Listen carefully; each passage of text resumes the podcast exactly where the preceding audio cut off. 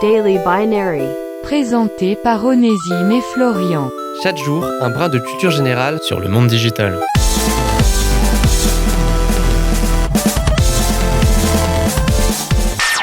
Vous vous êtes peut-être déjà posé la question, mais lorsque l'on tente de rentrer sur certaines pages Internet, pourquoi doit-on cliquer sur des images représentant des vélos, des panneaux, des feux rouges ou même encore des lampadaires?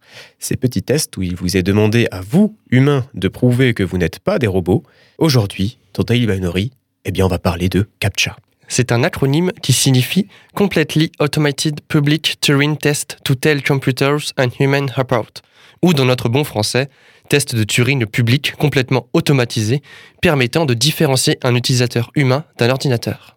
Et ce qui est vraiment drôle dans tout ça, c'est que ce sont des ordinateurs qui demandent à des humains de prouver qu'ils ne sont pas comme eux.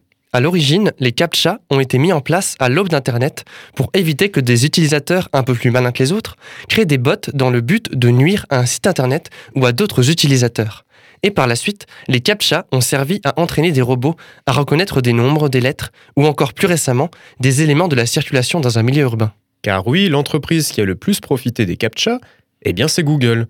Elle a utilisé des millions de personnes dans le but d'entraîner ses propres robots à reconnaître des panneaux, des feux tricolores, des piétons, et tout cela pour parfaire le développement de sa voiture autonome. Eh oui, Google vous a utilisé, vous, humains, pour entraîner des robots à se faire passer pour vous, à un point même que les captchas sont devenus de plus en plus compliqués, voire même parfois irréalisables par un humain.